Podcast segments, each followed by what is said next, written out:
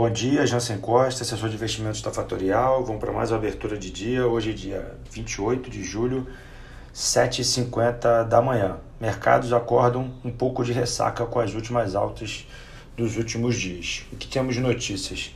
A Moderna e a Pfizer iniciaram a terceira fase de testes, 30 mil testes para cada vacina. O processo continua de vento em polpa. Mercado simplesmente já ignora Covid-19 que temos no mercado americano é um novo pacote anunciado no domingo, uh, proposto pelos republicanos de um trilhão de dólares.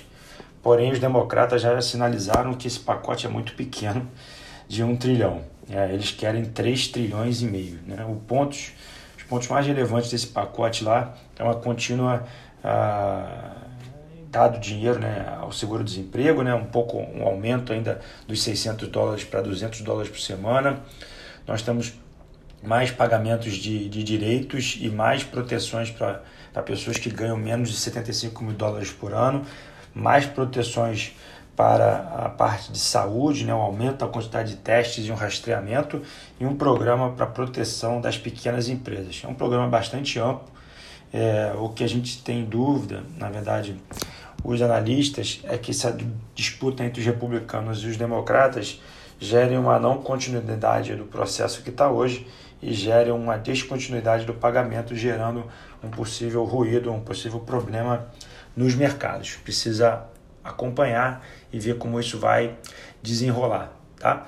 É, no mercado da Europa, o Banco Central é, Europeu ele proibiu os bancos de pagarem dividendos e fazerem recompra de ações. Lembrando que a gente está no meio daquele pacote de 750 bilhões de euros que está para ser aprovado e executado ao longo dos próximos dias, tá? O que chama atenção, ainda não sei qual é a resposta, qual o motivo, a prata hoje oscilou 14% no intraday, isso é bastante relevante.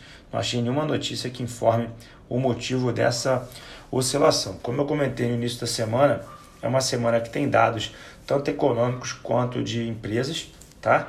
É, essa semana a gente tem as principais empresas de tecnologia é, mostrando o resultado, né? Então, Facebook, Amazon, Google e Apple dão seus resultados, né? mostram seus resultados na quinta-feira à noite, tá? Sexta-feira promete aqui no mercado brasileiro. Lembrando que sexta-feira é o último dia do mês de julho, tá?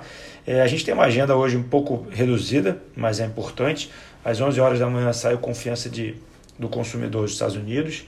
Às 15 horas sai o número do desemprego aqui, na verdade, do emprego no Brasil.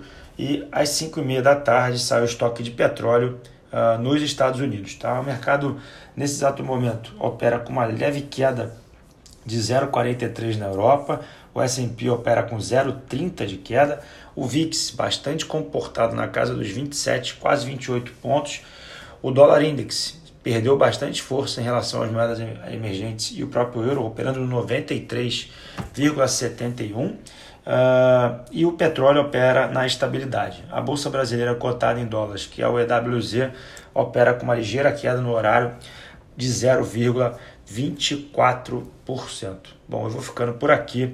Volto mais tarde no meu Instagram. Quem não segue a Fatorial no Instagram, arroba Fatorial Invest. Um bom dia Ótima terça-feira e até mais tarde. Tchau, tchau.